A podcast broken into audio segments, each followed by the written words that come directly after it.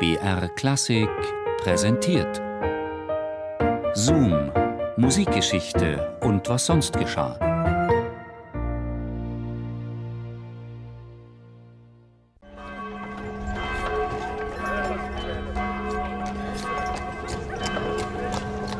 Die Damen in leichten, lockeren Kleidern. Die Herren sieht man ohne Handschuhe und Degen flanieren. In Teplitz genießt man die gelockerte Etikette. Trotzdem legt man großen Wert auf sein Äußeres, denn sehen und gesehen werden heißt die Devise. Vormittags ist man bei Bade- und Trinkkuren. Mittags trifft man sich zu einem schlichten Mittagessen. Am Nachmittag flaniert man zu den Klängen der Blaskapelle unter den Kolonnaden oder sitzt im Kaffeehaus. Abends wird groß diniert und in den eleganten Salons gefeiert. Mittendrin Ludwig van Beethoven. Wieder einmal. Er denkt an seinen ersten Teplitz-Aufenthalt. Ein Schauer läuft ihm über den Rücken. Ständig musste er Wasser trinken und baden. Geholfen hat es auch nicht. Sein Gehörleiden ist schlimmer geworden. Er ist fast taub. Die Leute müssen schreien, damit er sie wenigstens etwas hören kann. Trotzdem ist er auch jetzt im Sommer 1812 wieder nach Teplitz gekommen, denn er weiß, dass der Dichterfürst höchstpersönlich, Johann Wolfgang von Goethe, hier Stammgast ist, und er hofft, ihn endlich persönlich kennenzulernen. Vor zwei Jahren hat er versucht, Kontakt zu Goethe aufzunehmen, den Dichter, dessen Werke er verschlungen hat, den er so sehr verehrt und bewundert. Er hatte damals Bettina Brentano gebeten, einen Liederzyklus, den er auf Texte von Goethe komponiert hatte, dem Schriftsteller zu überbringen. Keine Reaktion.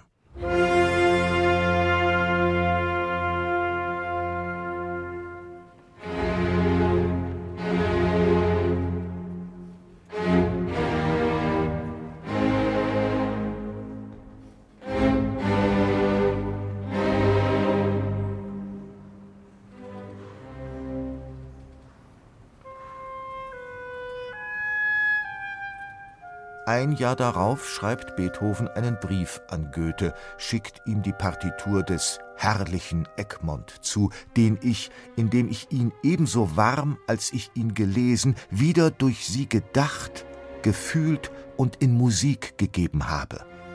Eure Exzellenz großer Verehrer Ludwig van Beethoven. Diesmal bekommt er eine Antwort. Goethe schreibt, dass er ihn sehr gern empfangen wolle, Beethoven solle ihn doch in Weimar besuchen, wenn sowohl Hof als das sämtliche musikliebende Publikum versammelt ist. Doch dazu kam es nicht. Jetzt also Teplitz. Schon auf der Reise dorthin hat Beethoven den Diplomaten Karl August Varnhagen von Ense in Prag getroffen und ihn gebeten, dass er Goethe seine Verehrung ausrichten und ihn darauf vorbereiten solle, dass er, Beethoven, taub sei. Varnhagen soll Goethe gesagt haben, Beethoven werde aufs Neue die Heilkräfte des Teplitzer Bades gegen seine unglückliche Taubheit versuchen, die seiner angeborenen Wildheit nur zu günstig ist und ihn für solche, deren Liebe er nicht schon vertraut, fast ungesellig macht. Für musikalische Töne behält er nichtsdestoweniger die leiseste Empfänglichkeit, und von jedem Gespräch vernimmt er, wenn auch nicht die Worte, doch die Melodie.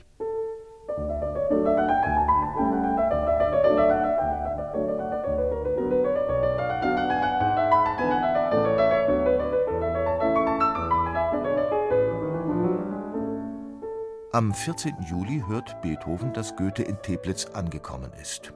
Er ist aufgeregt, fiebert dem Treffen entgegen. Zwei Tage später ist es soweit. Wie genau das erste Zusammentreffen verlaufen ist, weiß man nicht. Goethe schreibt jedenfalls danach an seine Frau Zusammengefasster, energischer, inniger habe ich noch keinen Künstler gesehen. Danach treffen sie sich beinahe täglich. Beethoven improvisiert für Goethe am Klavier. Sie machen Bootsfahrten, gehen spazieren. Bei einem ihrer Spaziergänge auf der Teplitzer Allee begegnen sie der Kaiserin und ihrem Gefolge, zu dem auch Erzherzog Rudolf gehört, ein Schüler von Beethoven. Goethe tritt zur Seite, zieht ehrerbietig den Hut, verbeugt sich tief und lässt die Kaiserin und ihre Entourage vorbeiziehen. Als er wieder aufblickt, schaut er verdutzt. Beethoven steht ein paar Meter weiter und blickt ihn staunend und verwundert an. Während Goethe die Kaiserin vorbeigehen ließ, war Beethoven einfach mitten auf dem Weg weitergegangen, man hatte ihm freundlich Platz gemacht. Goethe ist Beethovens Verhalten peinlich, und als er zu ihm aufschließt und ihn deshalb zur Rede stellen will, sagt Beethoven Auf euch habe ich gewartet, weil ich euch ehre und achte, wie ihr es verdient, aber jenen habt ihr zu viel Ehre angetan. Kurze Zeit später reist Beethoven nach Karlsbad ab. Im September treffen sich beide noch einmal, ihre letzte Begegnung. Von Beethovens großer Bewunderung für Goethe ist nichts mehr übrig geblieben. Im Gegenteil, Goethe behagt die Hofluft zu sehr, mehr als es einem Dichter ziemt. Es ist nicht vielmehr über die Lächerlichkeit der Virtuosen hier zu reden, wenn Dichter, die als die ersten Lehrer der Nation angesehen sein sollten, über diesem Schimmer alles andere vergessen können. Goethes Urteil ist nicht ganz so hart. Er schreibt am 2. September in einem Brief an Zelter Beethoven habe ich in Teplitz kennengelernt. Sein Talent hat mich in Erstaunen gesetzt. Allein er ist leider eine ganz ungebändigte Persönlichkeit, die zwar gar nicht Unrecht hat, wenn sie die Welt detestabel findet, aber sie freilich dadurch weder für sich noch für andere genussreicher macht. Sehr zu entschuldigen ist er hingegen und sehr zu bedauern, da ihn sein Gehör verlässt, was vielleicht dem musikalischen Teil seines Wesens weniger als dem geselligen schadet. Er, der ohnehin lakonischer Natur ist, wird es nun doppelt durch diesen Mangel. Da wiederum irrte der Dichterfürst. Zwar hat der Kuraufenthalt in Teplitz das Fortschreiten der Taubheit nicht aufhalten können, und der Mensch Beethoven litt sehr darunter, aber der Komponist Beethoven ging unbeirrt seinen Weg weiter, einen erfolgreichen Weg. Ein Jahr nach der Begegnung mit Goethe, im Dezember 1813, erlebte Beethoven in Wien einen seiner größten Triumphe. Nach der Aufführung seines Orchesterwerkes Wellingtons Sieg und seiner siebten Sinfonie lagen ihm die Wiener zu Füßen.